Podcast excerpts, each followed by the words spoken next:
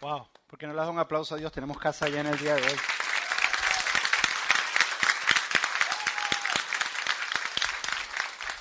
Estamos felices, yo estoy feliz de estar aquí, estoy feliz que esta semana cumplí 10 años de casado. 15 años de novio y 16 años de amigo. Ya empieza en ese momento que te empieza a asustar de que llevas más tiempo con ella que el tiempo que viviste sin estar sin ella. Pero sí, estamos felices. Eso no tiene nada que ver con la predica y no sé por qué lo dije. Ok, estamos, en una serie que se llama Identidad Desconocida, se llama ID, Identidad Desconocida, porque hemos entendido y estamos tratando de responder esta pregunta, esta primera pregunta que dice, que dice, ¿qué dice? ¿Quién soy? Estamos tratando de responder esa pregunta, ¿quién soy? ¿Por qué? Porque la respuesta a esta pregunta va a determinar muchas cosas en tu vida. La respuesta a esta pregunta va a determinar lo que haces, va a determinar por qué haces lo que haces, incluso puede determinar dónde estás viviendo, incluso puede determinar la manera en que desarrollas tu vida o tu visión de vida, simplemente tratar de definir quién soy. Y la primera parte, en la primera semana, una de las cosas que estuvimos hablando es que cuando nos referimos a esta identidad, esta identidad es algo espiritual. Di conmigo espiritual. espiritual. Es algo espiritual y esta identidad espiritual está en peligro nos las han querido robar desde el momento en que nacimos y nos dimos cuenta que las tentaciones que Jesús vivió, todas fueron un ataque a su identidad. Le estaban diciendo, deja, deja tu identidad por quien tú eres y ponlo en lo que haces o ponlo en la manera en que te ves. Y vivimos en una cultura que nos dice que valemos y que nuestra identidad está en lo que hacemos y en la manera en que nos vemos, en la manera en que nos vemos físicamente, en la ropa que nos ponemos. Eso nos da valor, nos da sentido o en nuestras posesiones. Y vimos eso la primera semana y la primera semana terminamos con esta frase que dijimos, que conociendo a Dios, te conoces a ti. Que únicamente en una relación con Dios y conociendo quién es Él, es que puedes descubrir quién eres tú y quién es tu valor. Y eso fue lo que hablamos la primera semana. Ahora, la segunda semana tratamos de responder a esta pregunta. ¿De dónde vengo? La segunda semana, la semana pasada, estábamos respondiendo a la pregunta de dónde vengo. ¿Por qué? Porque dijimos que tu lugar de origen o el lugar donde tú vienes determina tu valor les dimos el ejemplo de que yo me compré unos zapaticos que a todo el mundo le parecían extremadamente caros y súper bonitos, pero como venían de tráfico eran más baratos. Porque tu lugar de origen determina el valor. Eso fue lo que estuvimos hablando la semana pasada y dijimos que si tu lugar de origen determina tu valor, tu lugar de origen es Dios. Y entonces vales mucho, porque vienes directamente de Dios. Y dijimos que así como el pez no quiere agua, sino necesita agua para vivir, nosotros como seres humanos no es que queremos a Dios, nosotros necesitamos a Dios para vivir. Y usamos el ejemplo de Milo, que por cierto me dijeron que Milo regresó a su lugar de origen. Para los que entienden que regresar a su lugar de origen, eh, lo regalamos y parece que regresó, no fue, no fue culpa mía. regresó a su lugar de origen. ¿Tú estuviste en la predica o no estuviste en la predica? Todo lo que se muere regresa al lugar de origen. se hizo agua, se volvió agua. ok, y esta semana estamos tratando de descubrir un poco más de quién es ese Dios. Estamos tratando de descubrir un poco más ese lugar de origen, ¿qué es? ¿Qué concepto tienes de Dios? ¿Por qué? Por la siguiente frase. Es imposible tener una relación correcta con Dios sin tener un concepto correcto de quién es Dios. Es imposible tener una relación correcta con Dios sin tener un concepto correcto de quién es Dios. ¿Por qué? Porque tú y yo somos diseñados desde la creación a relacionarnos o a, responder al Dios que nosotros, de alguna manera, a la idea del Dios que nosotros podemos hacer.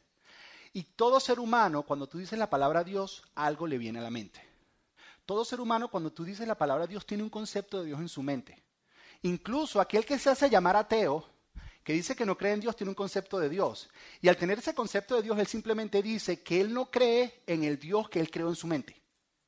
Pero tiene una idea de quién es Dios. Lo que pasa es que decide no creer en ese Dios o en ese concepto de Dios que él definió de alguna manera en su mente. Pero existe un Dios en su mente.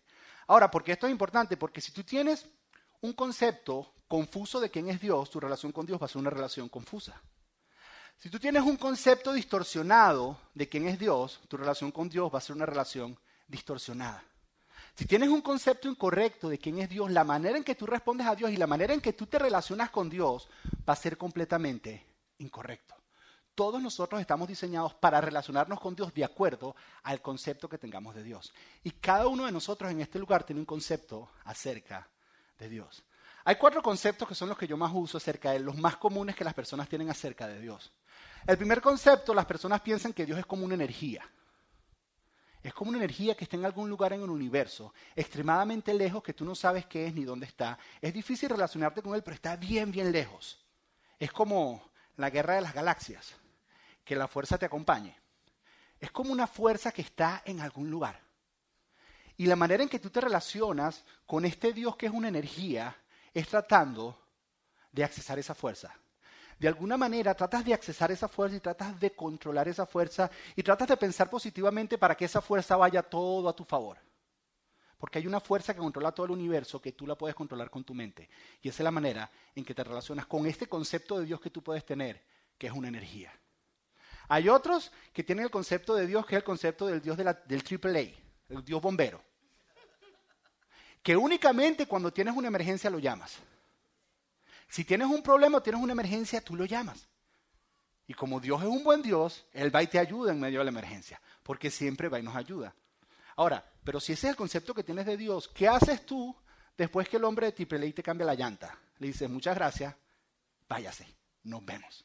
Y muchos de nosotros nos relacionamos así con Dios. ¿Sabes qué? Tengo una emergencia, tengo un problema. Dios viene, nos ayuda, lo llamamos, Él siempre está dispuesto a ayudarnos, nos ayuda, pero después que nos ayuda le decimos, ¿sabes qué, Dios? Tenemos un problema y venimos a la iglesia. Uy, es que estamos en problema, déjame ir a la iglesia.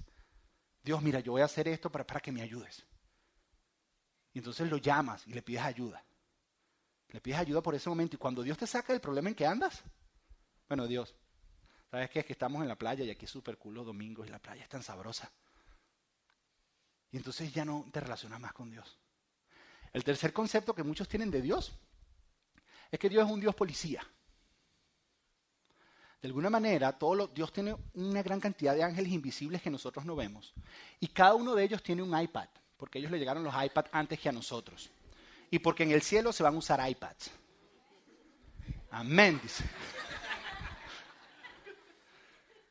entonces cada uno de ellos tiene un iPad, está escondido y tienen toda tu historia y están a la par tratando de ver todas las cosas buenas que haces y todas las cosas malas que haces. Y pensamos que Dios es así. Entonces, si vas el domingo a la iglesia, tienes una cosa buena. Si vas a la iglesia oral, tienes dos. Si llevas la Biblia, tienes más todavía.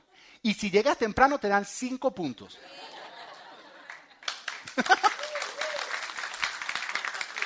Tú tienes ese concepto, pero de repente, de repente, de, repente, la semana que sigue, no llegas temprano, entonces te quita un punto. O de repente vas a trabajar y te tocó decir una mentira y te quitan otro punto. Y tú estás como si tu vida estuviera en una balanza entre cosas buenas y cosas malas y como si Dios estuviera balanceando. Y la manera en que te relacionas con esta idea de Dios es que tengo que hacer cosas buenas para ganarme el amor y el favor de este Dios. Tengo que mantenerme haciendo más cosas buenas que malas, porque es que si hago cosas malas, entonces la balanza va a estar desequilibrada, entonces lo que me va a venir es un castigo de parte de este Dios. Entonces tengo que esforzarme y tratar de hacer cosas buenas, cosas buenas, para ganarme algo. Como si este Dios de alguna manera, por yo hacer cosas buenas, me debe algo y me tiene que dar un algo. Y el, tercer, el cuarto concepto que tenemos acerca de Dios es el Dios juez. Este tal vez es el más cruel. Es el Dios que está esperando que te equivoques, pero este no lleva cuenta. En el momento que te equivocas ya te hace una sentencia. Y dice, ¿sabes qué? no sirves para nada. Te ponen una X, te dicen no vales para nada. Entonces nosotros tenemos terror de que en cualquier momento nos parte un rayo. Y si nos pasan cosas decimos, es que me lo merecía porque es que esto es castigo de Dios. Porque es que Dios nos está castigando. Y tenemos esta imagen, tenemos este concepto de este Dios así. Y entonces los que tienen este concepto de este Dios juez, de alguna manera u otra, dicen, ¿sabes qué? Mira, si existe un Dios y me voy a encontrar con Él en algún momento después que muera, yo sé que la cosa no va a estar muy bonita, así que en esta vida me la voy a rumbear completa. Para pasarla bien aquí por lo menos. Porque cuando me encuentre con él no me va a ir bien. Ya él hizo el juicio, ya está hecho. Soy malo, no me puedo ganar su amor, no hay nada que pueda hacer, tengo más en lo negativo que en lo positivo. ¿Sabes qué? Entonces déjame rumbeármela. Para poder disfrutar y ya después cuando me encuentre con él, me las arreglo. Y tenemos estos conceptos acerca de Dios. Cada uno de nosotros pensamos algo acerca de Dios. Y la manera en que pensamos acerca de Dios, de alguna manera, hace que nos relacionemos a Él. Es, un reflejo de la manera en que nos relacionamos con Él. La buena noticia es que no somos los únicos que andamos con estos conceptos distorsionados. Cuando Jesús vino a la tierra, Él se encontró un grupo de personas que tenían conceptos distorsionados acerca de Dios. Es más, todos tenían conceptos distorsionados. Es más, la razón por la cual Jesús vino es porque la gente no entendía quién era Dios. La Biblia dice en Hebreos que en el principio Dios nos hablaba por nuestros antepasados. Está refiriendo a Abraham, a Jacob, a Isaac. Se está refiriendo a ellos. Dice, al principio Él nos hablaba por los antepasados. Después nos habló por los profetas y habla de Moisés y todos los profetas. Dice, pero en los últimos tiempos su mayor revelación vino en la persona de Jesús. O sea que cuando Jesús vino a la tierra, Él nos quiso decir, ustedes tienen un concepto errado de quién es Dios, yo vengo a decirles cómo es Dios. Y Él se encontró un día que iba de camino a Jerusalén, era su último visita a Jerusalén porque lo iban a crucificar. Y tal vez dos semanas antes de lo crucificaran, Él llegó a una cena en una casa de unos amigos. Y estando ahí, se dio cuenta que había un grupo de personas que tenían conceptos distorsionados acerca de Dios. Y él dijo, yo no puedo dejar a estas personas así.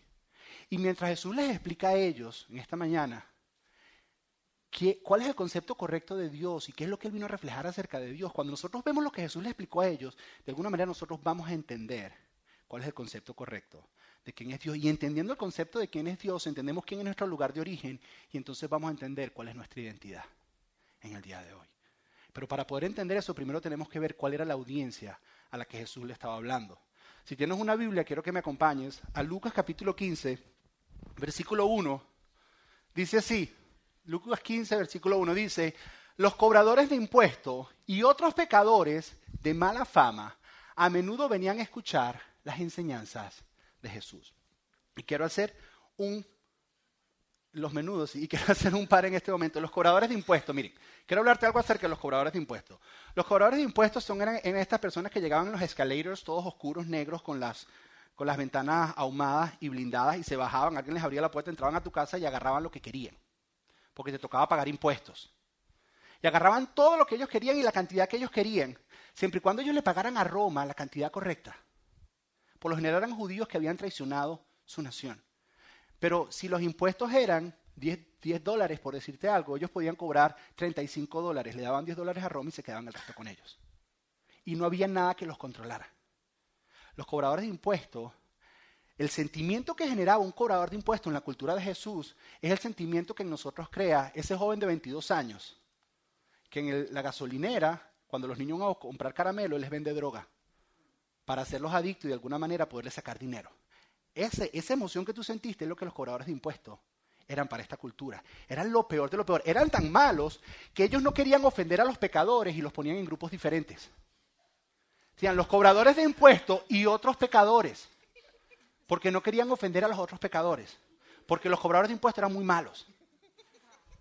Se dicen, los cobradores de impuestos y otros pecadores de mala fama a menudo venían a escuchar las enseñanzas de Jesús. Este es un grupo que lo que pensaban de Dios era, Dios no nos ama, somos lo peor que puede haber, somos la escoria del mundo. Dios nunca nos va a amar. Y ya Dios hizo un juicio sobre nosotros, ya Dios dice que nunca nos va a amar. Es imposible que regresemos a Dios, dicen ellos. Es imposible, y esto es lo que ellos sienten. Entonces, ¿qué decían ellos? ¿Sabes qué? Vamos a rumbiarnos la vida. Porque ya Dios no nos va a amar, así que vamos a seguir haciendo lo que hacemos. Ese es el primer grupo.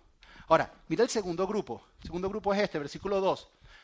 Por eso los fariseos y los maestros de la ley religiosa, esos son todos los que van a la iglesia todos los domingos. Mira la persona que tienes al lado. Los fariseos y los maestros de la ley religiosa se quejaban de que Jesús se juntaba con semejantes pecadores y hasta comía con ellos.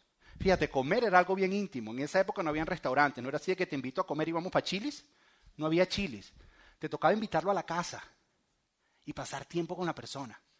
Y eso lo ofendía. Ahora, estos fariseos, estos fariseos eran personas que pensaban que trabajando se ganaban el favor de Dios.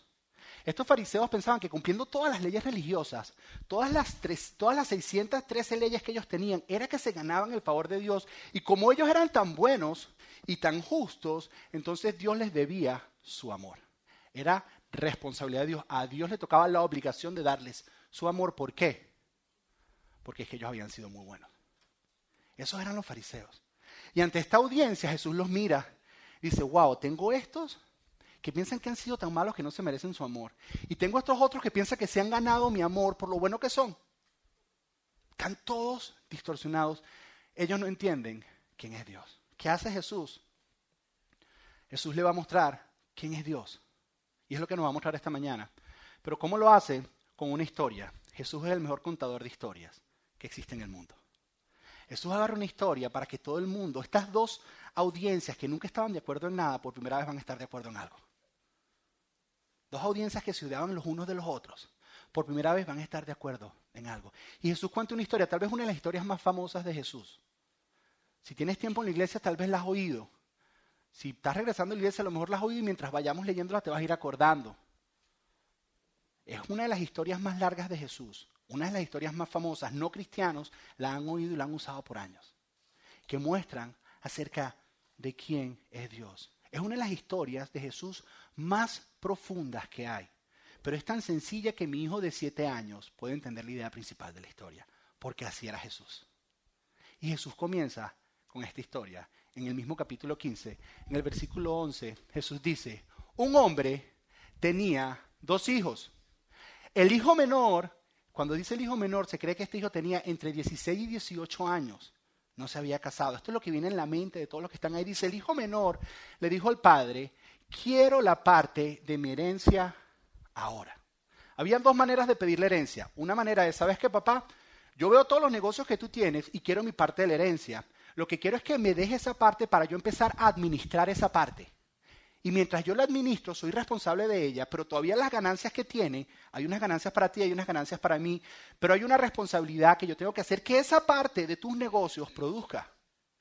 Esa es una manera de pedir la herencia. La otra es, dame simplemente la herencia, yo no quiero ninguna responsabilidad. Y esta es la manera en que ese hijo lo pidió. Dijo, dame simplemente mi herencia. Y fíjate lo que dice, dice, antes de que mueras. ¿Por qué dice eso? Porque la única manera de tú recibir una herencia en esta cultura era cuando tu papá se moría. En otras palabras, este joven le está diciendo a Dios, ah, perdón, le está diciendo a su papá. Este joven le dice a su papá, ¿sabes qué papá? Mira, yo he visto todo el dinero que tú tienes y yo tengo planes con ellos. Yo tengo planes con todo el dinero que tú tienes pasa es que hay un problemita. El problemita eres tú. Estás vivo y no te mueres. Y no te mueres y, parece que vas a durar un ratico. Entonces, ¿por qué mejor no pretendemos que te haces el muerto? Para mí, papá, tú vales más muerto que vivo. ¿Sabes qué, papá? A mí realmente no me interesa nuestra relación. A mí lo único que me interesa son los bienes que tú me puedes dar. ¿Sabes qué? A mí no me importas. Simplemente dame todo lo que es mío, porque me quiero ir, porque para mí tú estás muerto. Imagínate que mi hijo Matthew, cuando llegue a los 17 años, me diga eso. Me diga, ¿sabes qué, papá? Eh, yo sé que tú tienes algunos ahorros para el retiro. Necesito que los hagas cash porque yo sé que es parte de mi herencia. Yo sé que tienes algunas posesiones. ¿Sabes qué? Hazlo cash, dámelo porque yo sé que tienes algunas inversiones, dámelo, por favor. Sé que tienes incluso un fondo de college para mí, yo no voy para college. Dámelo. Que eran para mí. ¿Sabes cuál es la reacción normal en esta cultura? Darle una bofetada por la cara. De verdad, era la reacción más común. Porque era el insulto más grande que le podía dar un hijo a un padre en vida. Y al darle esa cachetada le estaba diciendo al hijo que ahora tú eres el que estás muerto para mí. Eso hubiera sido la reacción normal. Pero ¿qué hace este padre? Mira lo que dice. Próximo versículo, el versículo 12 dice, entonces el padre accedió a dividir sus bienes entre los dos hijos. Ahora, según la cultura, la manera en que tú divides los bienes, la manera en que tú divides los bienes es dos tercios van para el hijo mayor y un tercio va para el hijo menor. Mateo anda en una de que sabe que mi esposa está embarazada, me dice, papi, yo tengo los derechos de primogenitura, ¿verdad? No sé dónde aprendió la palabra, pero me lo dice. Yo le digo, sí, papi, tú te quedas con el piano y la guitarra. Pues no tenemos más nada.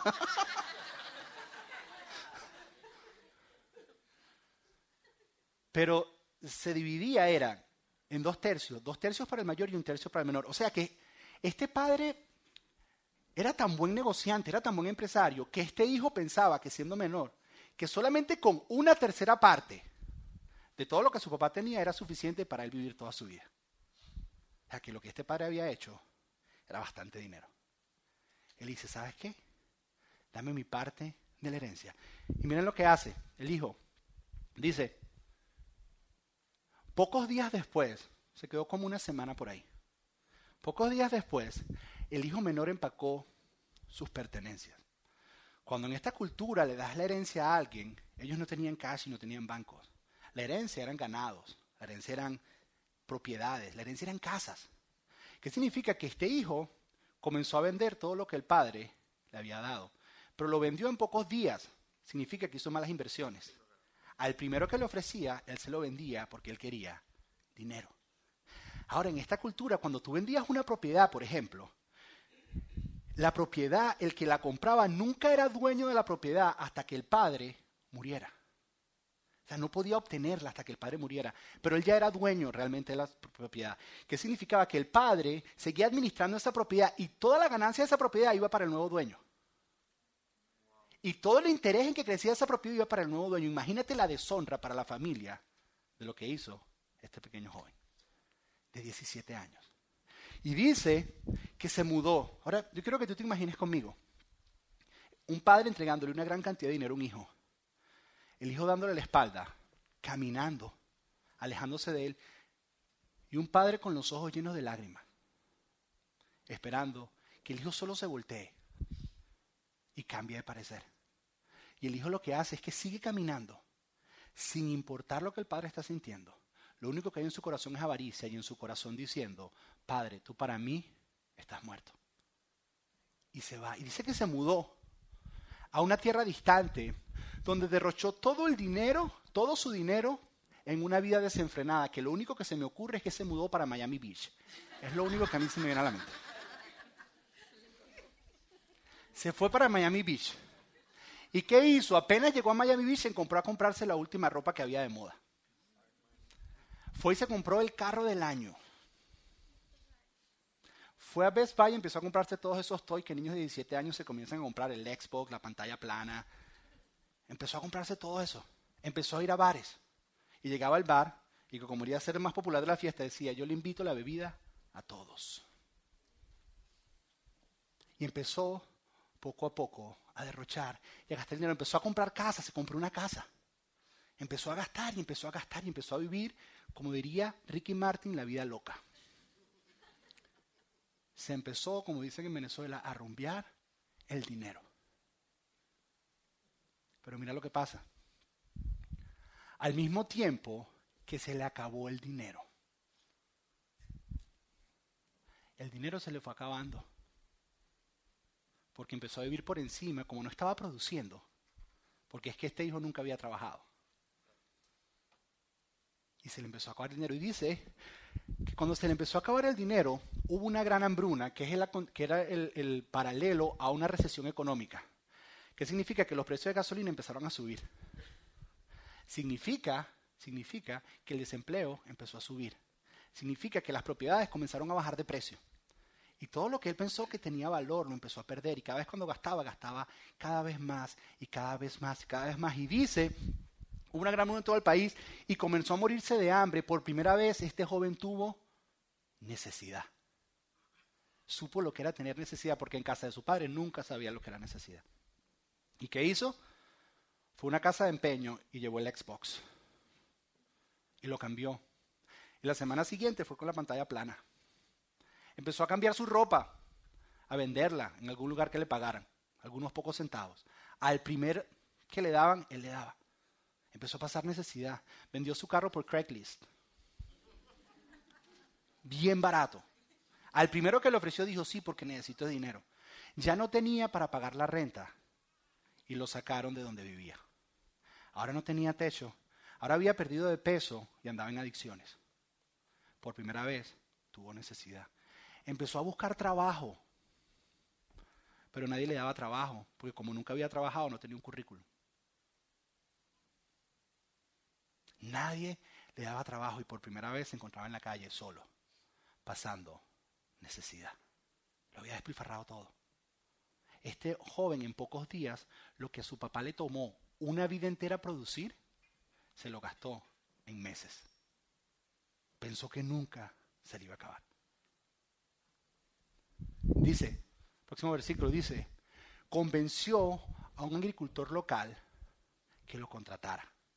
Convenció, y esto me pareció interesante, convenció en el original, para que entiendas la desesperación de este muchacho, convenció en el original es la palabra se pegó o se clavó.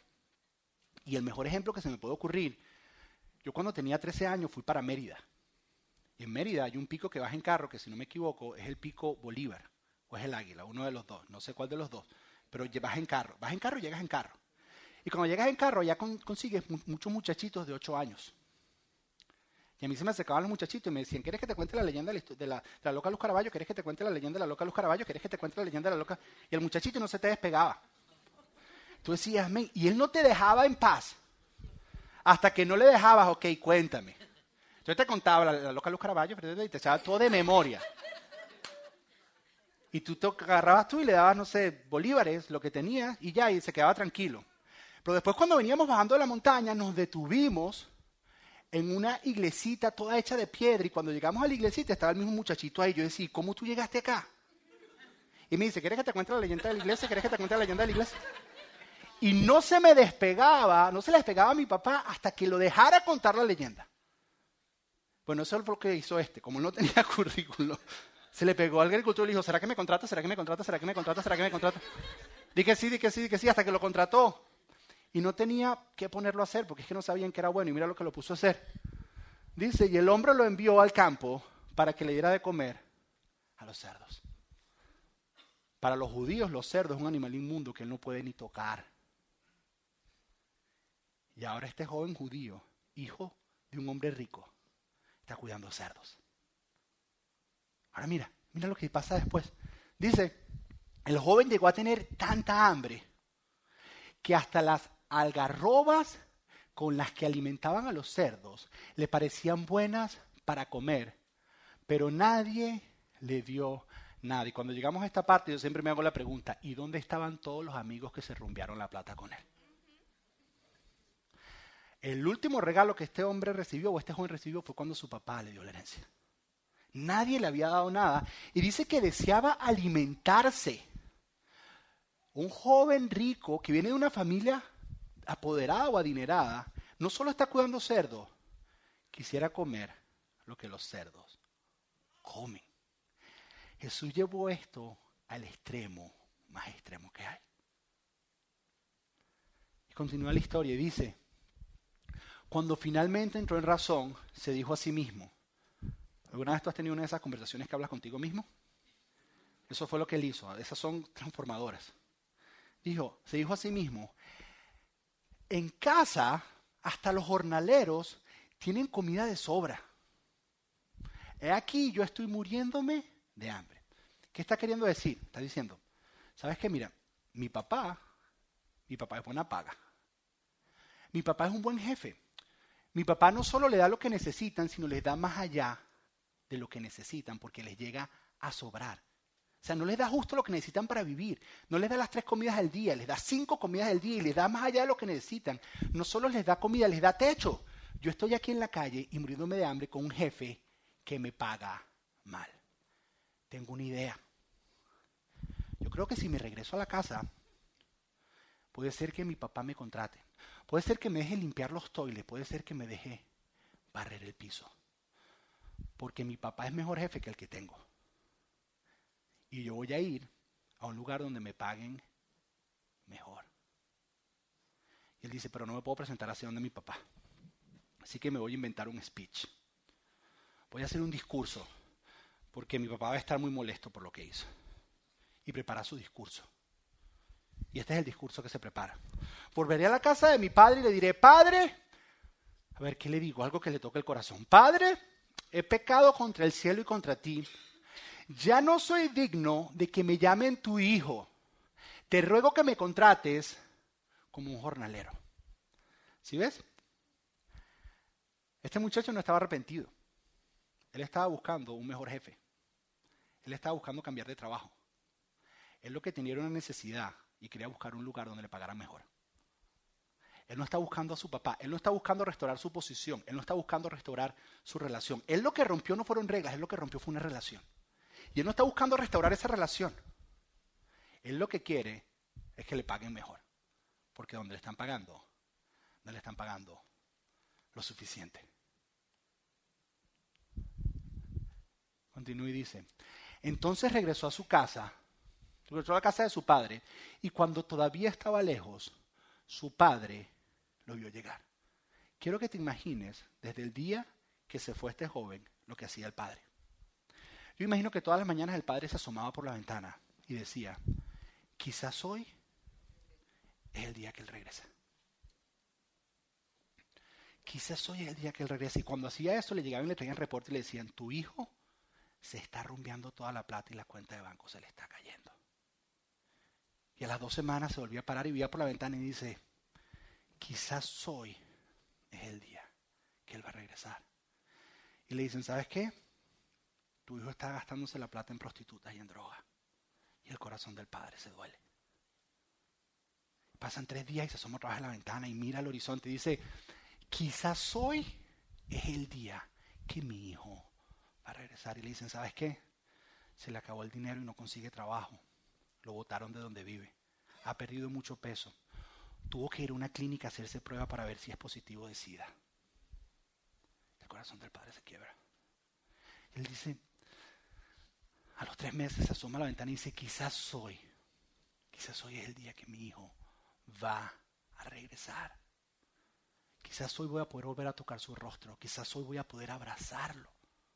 Y le dicen, ¿sabes qué? Se consiguió un trabajo cuidando cerdos. Ha llegado lo más bajo que alguien puede llegar.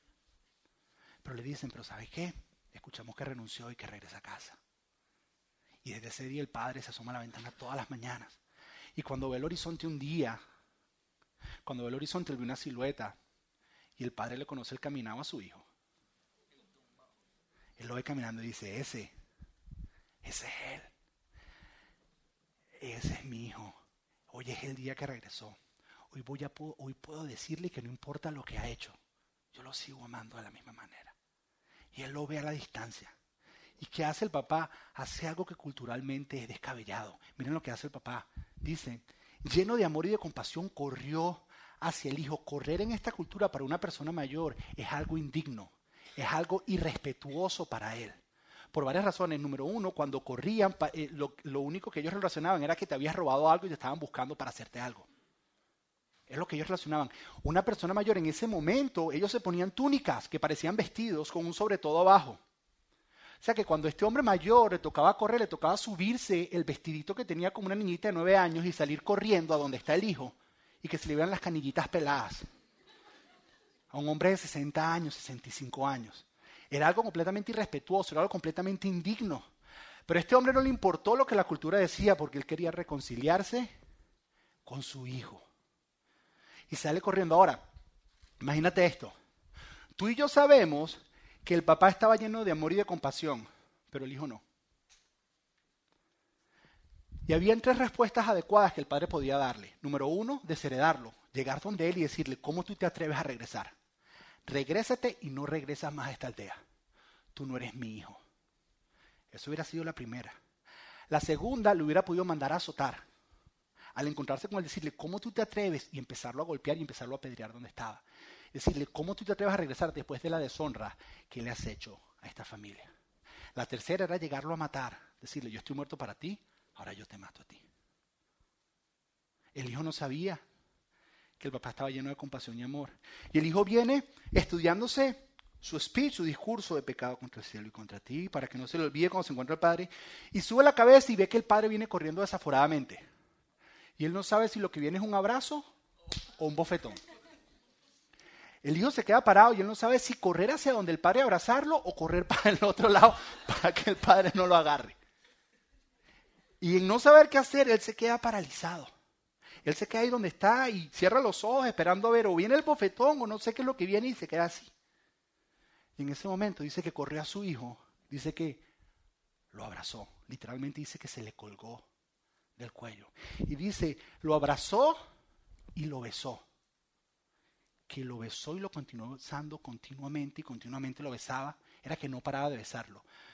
A un muchacho que todavía olía a cerdo, que estaba sudado porque venía de una tierra distante, que dudo que se haya bañado muchos días. Y lo besó y en ese momento, con toda la emoción, el hijo dice, el viejo está emocional. si hay un momento para el speech, ahora.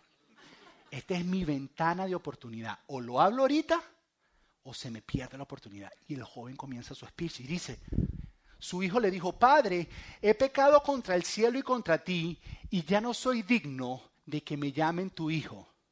Sin embargo, su padre le dijo a los sirvientes, ¿qué pasó? El joven empieza su speech y el papá no lo deja terminar. Le dice, ey, ey, ey, cállate, cállate. Y se dirige a los siervos. Yo no sé cuánto corrió este padre. Tal vez corrió una milla, media milla. Yo no sé cuánto puedes correr con una túnica, con una faldita, no sé cuánto. Pero lo que sí sé es que corrió. Y lo que me parece interesante, que me demuestra que estaba esperando el hijo, es que los siervos corrieron con él. Con todas las cosas que le va a pedir ahora que le den. Estaba preparado para el regreso de su hijo. Mira lo que dice. Dice a su sirviente, es rápido. Lo que aquí nos detenemos un momentico y decimos, espérate, espérate, espérate. ¿Cómo que rápido? Nosotros no sabemos si él está arrepentido, ¿eh? Hasta ahora lo que sabemos es que está pasando necesidad y necesita un poquito más de dinero. ¿Por qué no mejor lo ponemos a vivir en una de esas casitas de afuera y vemos cómo se empieza a comportar a ver si es genuino lo que tiene, ¿no? Porque es que así somos nosotros los padres, ¿no? No le digamos nada a la mamá porque se pone a emocionar la cosa y ahí sí se nos complica. Dejémoslo afuera y vamos a darnos cuenta si realmente, si realmente está arrepentido. Pero el padre no. El padre dice, rápido, traigan la mejor túnica. Traigan la mejor túnica y póngansela. ¿Por qué? Porque mi hijo no puede entrar en harapos a la casa. Porque es que lo perdió todo y lo vendió todo y no tiene que ponerse. Y mi hijo no puede entrar así. Dice, y consigan un anillo para su dedo. Si ves, un anillo en esta cultura es autoridad y posición. Un anillo en esta cultura era la manera en que hacían transacciones bancarias o transacciones de dinero. Tú ibas al mercado a comprar y no necesitabas cash, sino simplemente cuando comprabas, tú agarrabas el sello del anillo y lo estampabas y iba para la cuenta de tu padre. Póngale un anillo. En otras palabras está diciendo, tráigame un notario público, incluyamos al joven en todas las cuentas de la familia otra vez. Porque es que el joven regresó y dice, dice, trae un anillo y póngalo en su dedo y sandalias para sus pies, lo que significa que el joven vino descalzo todo el camino. En esta cultura, las personas que estaban descalzas eran las personas esclavas. Y las personas que tenían zapatos o que tenían sandalias eran personas que eran libres. Eso te demuestra qué tan bajo llegó este joven que hasta sus zapatos llegó a vender para poder conseguir algo. No tenía ni zapatos. Dice, por favor, pónganle sandalias. Pónganle sandalias. ¿Qué significa todo esto? Lo que está queriendo decir el papá significa, ¿sabes qué? Mi hijo, mi hijo regresó a casa. Mi hijo mi hijo siempre va a ser mi hijo.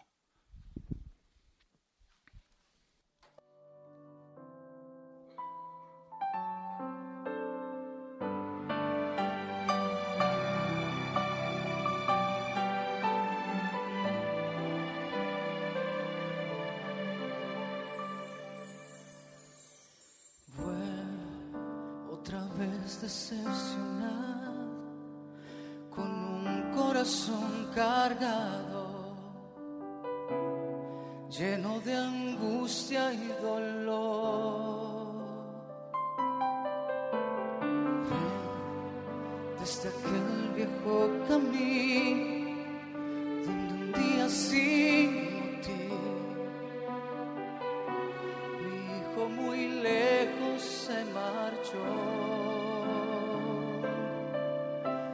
buscado cada amanecer.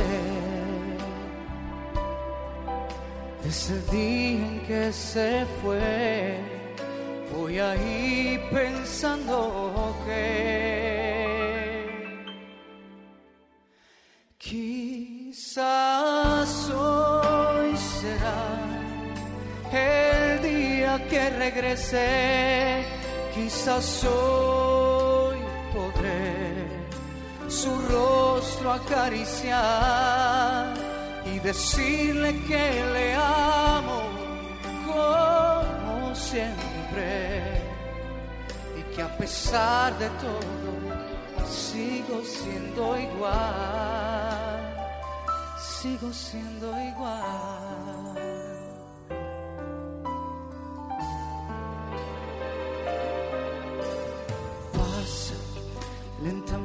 Lentamente tantos días y no veo todavía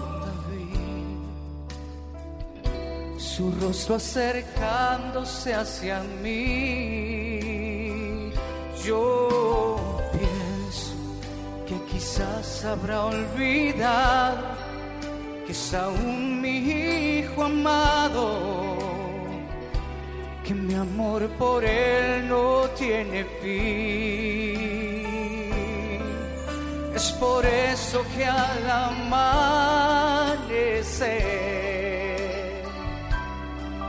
yo regreso a aquel lugar cada vez pensando que quizás hoy será el día que regrese, quizás hoy y decirle que le amo como siempre y que a pesar de todo sigo siendo igual, sigo siendo igual. Oh, si es así el amor de un padre para su hijo, cuanto más aquel del Padre celestial, que a pesar de nuestras faltas y nuestras rebeliones, Él nos sigue amando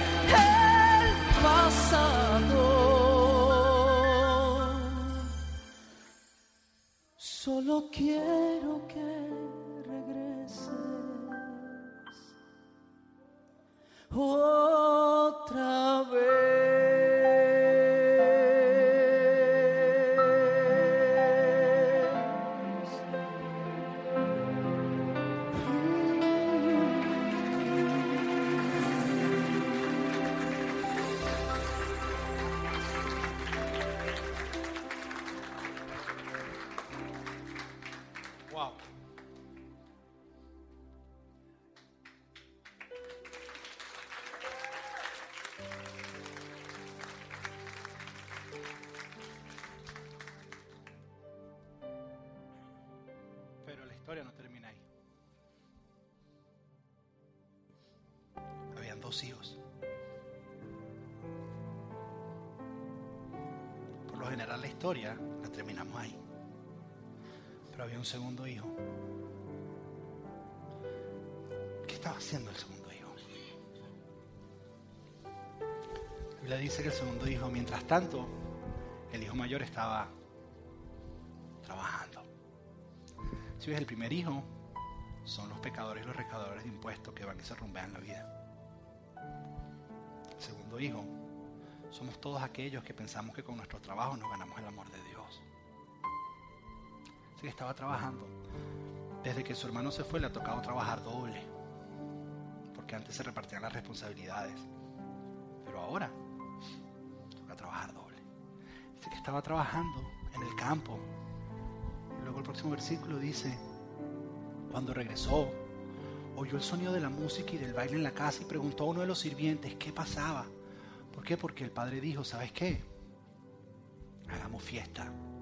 Mi hijo que estaba muerto regresó. fiesta. Porque quien estaba perdido regresó. Matemos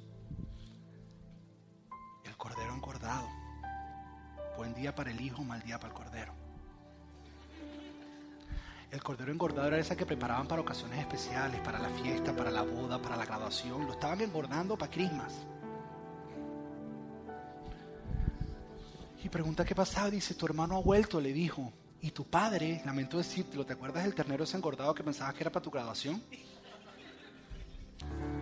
Tu padre mató el ternero engordado y celebramos, estamos celebrando porque llegó a salvo. El próximo versículo dice, el hermano mayor se enojó y no quiso entrar. Le dio rabia. ¿Tú alguna vez has conocido a algún cristiano rabioso? Es porque no entienden esto. ¿Alguna vez has visto uno de esos predicadores que parece que regañan más de lo que enseñan? Es porque no entienden esto. Se, se enojó y su padre salió y le suplicó que entrara. De la misma manera que el padre salió corriendo a encontrarse con el hijo que se había ido, salió a encontrarse con el hijo enojado. Dice que salió y le suplicó, le dijo, hijo, por favor entra. El padre ahora está en un problema, está haciendo una fiesta para el hijo que regresa y el hijo no se siente digno de estar ahí. Y el hijo mayor tampoco quiere entrar porque piensa que el otro no es digno de estar ahí dice, estos no entienden lo que es el corazón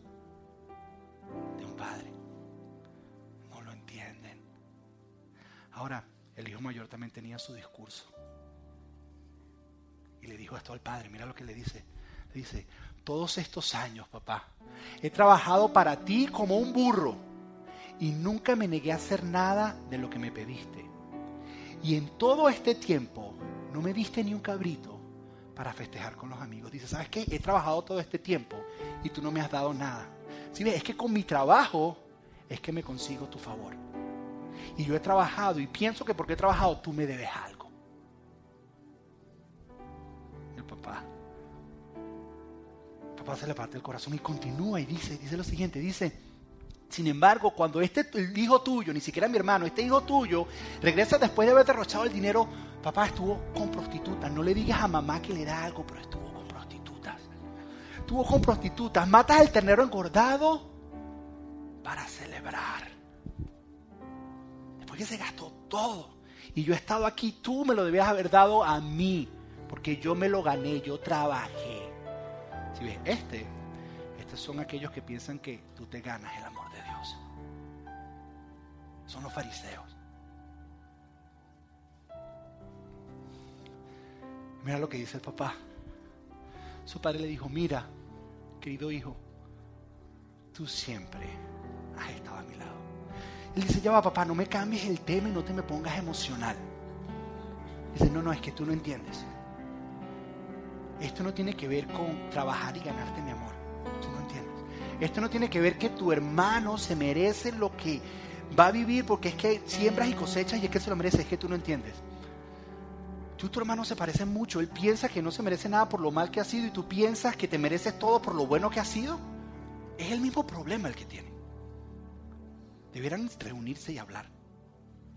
Ustedes no entienden que esto no se trata de hacer para recibir. Esto se trata de una relación. Esto se trata de cercanía. Esto se trata de proximidad. Esto se trata de que tú siempre has estado conmigo. Y eso es lo único que me importa a mí. No importa cuánto tú trabajas, lo haces bien, pero yo no te amo por eso. Yo te amo porque eres mío porque estás conmigo. Y tu hermano que se había perdido lo encontramos. Tu hermano que estaba muerto ahora está vivo. Yo estoy celebrando porque ahora los tengo a los dos. Porque esto se trata es de una relación. Si ves, el hijo menor rompió una relación, no una regla. Y el hijo mayor estuvo todo el tiempo en casa y nunca tuvo la relación.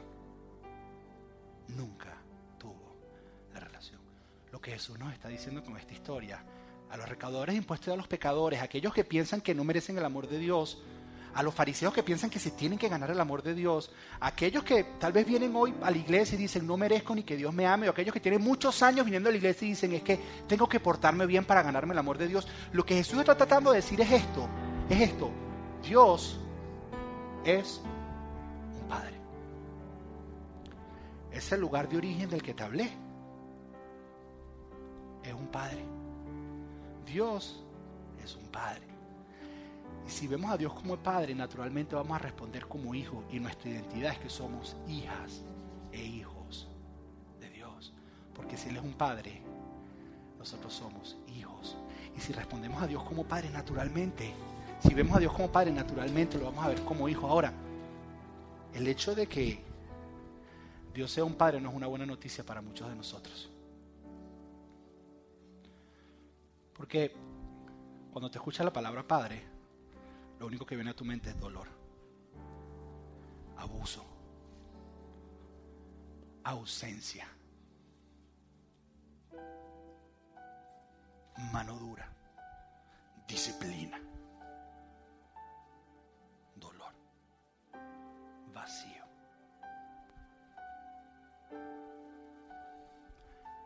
El descubrir que Dios es Padre puede transformar tu vida, pero va a revolver muchas cosas en ti. Y la semana que viene vamos a tratar con eso. Vamos a tratar porque tienes que entender algo. Hasta que tú no, de alguna manera, arregles la imagen de la paternidad, nunca vas a poder ver a Dios como un padre. Nunca vas a poder ser hijo y nunca vas a encontrar tu valor. Nunca. Y la semana que viene vamos a hablar de eso. Pero quiero que entiendas dos cosas. Número uno, que Dios dice en el Salmo 68, versículo 5, que Él es el Padre de los huérfanos. Lo que sea, que tal vez no tuviste padre y siempre deseaste un papá, Dios lo es para ti. Pero tienes que dejarlo que lo sea. Él es un padre que está corriendo hacia ti. Tanto corrió como por el menor como por el mayor. Él está corriendo hacia ti. Él es un padre. ¿Cuál es la aplicación esta semana? Es sencilla. Cuando le ores a Dios, porque asumo que le oran a Dios, En tu tiempo con Dios, 5, 10, 15 minutos, una hora. Cuando le ores a Dios, no le digas Dios. Dile Padre. Inténtalo. No le digas Dios. Jesús cuando le preguntaron cómo oramos, él dijo, Padre Era la palabra favorita de Jesús para referirse acerca de Dios. Es más, lo perseguían y lo quisieron crucificar porque dijeron cómo este le llama a Dios Padre. ¿Cómo se le ocurre? Y eso fue lo que vino a revelar. Que Dios es un Padre. ¿Sabes qué? Órale a Dios y dile, Padre. Y sé sincero y dile, ¿sabes qué, Padre? Me cuesta entender que soy tu hijo. Dile, enséñame a ser tu hijo. deberías decirle eso a Dios esta semana. Durante todos los días. Padre, enséñame a ser tu hijo. Padre, muéstrame tu paternidad. Padre, dile a Dios, Padre. Y si se pone bien íntimo, dile papá. Porque eso es lo que significa Abba, que Jesús lo decía. Hasta que no lleguemos a eso no vamos a encontrar nuestra identidad. Hasta que no entendamos que Dios es un Padre. Y tu valor está no en lo que haces, ni en qué tan bien te importas, ni en qué mal te portas. Mira, yo amo a mi hijo. Y le digo, Mateo, no importa lo que tú hagas, yo te voy a amar. no importa lo que dejes de hacer, yo te voy a amar.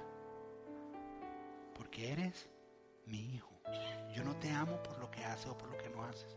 Y es difícil de luchar con eso porque esta semana le dieron premios en el colegio, awards, y ay, sí, y sí, estamos orgullosos de ti. Yo siempre paraba y le decía, estoy orgulloso de ti, pero tienes que entender algo, hijo mío, que mi amor por ti no depende de esto. Estoy feliz de que te los ganaste, chévere, pero yo te amo es porque eres mío. Nosotros nunca escuchamos eso de nuestros papás, pero Dios te lo quiere decir y tienes que preparar tu corazón para eso. Esta semana lo único que quiero que hagas es eso, que le digas a Dios, papá, en tu oración personal. Te deberías hacerlo. Sé que es difícil para muchos, pero eso va a preparar nuestro corazón para la semana que viene. No te puedes perder la semana que viene. Porque es donde vas a descubrir quién eres realmente. ¿Será que oras conmigo? Vamos a orar. Padre, esta mañana te damos gracias, Dios. Hoy hemos entendido que nuestro lugar de origen es un padre que nosotros somos hijos e hijas. Entendemos lo que esto puede revolver en las emociones, Señor, porque algunos hemos tenido ausencia de padre, Señor. Algunos de nosotros no hemos, para algunos de nosotros no hemos tenido una buena representación de lo que es un papá, Dios. Pero entendemos que tú nos quieres paternizar. Tú quieres ser nuestro padre. Pero nosotros tenemos que abrir nuestro corazón y abrirnos a esa idea, Dios. Y nos comprometemos en esta semana, Señor. Por lo menos una vez al día te vamos a decir, Padre. Algo tan simple como decir, Padre, muéstrame tu amor. Padre, enséñame a ser hijo, porque muchos de nosotros, así como los jóvenes de esta historia, ninguno sabía cómo ser hijo. Porque hasta que tú no entiendas el amor de un padre, no vas a entender qué significa ser un hijo. Enséñanos cómo ser tus hijos, Dios. Enséñanos cómo ser tus hijos. Repite después de mí, di, Padre, enséñame a ser tu Hijo. Padre, muéstrame tu paternidad. En el nombre de Jesús. Amén y amén. ¿Por qué no damos un fuerte aplauso?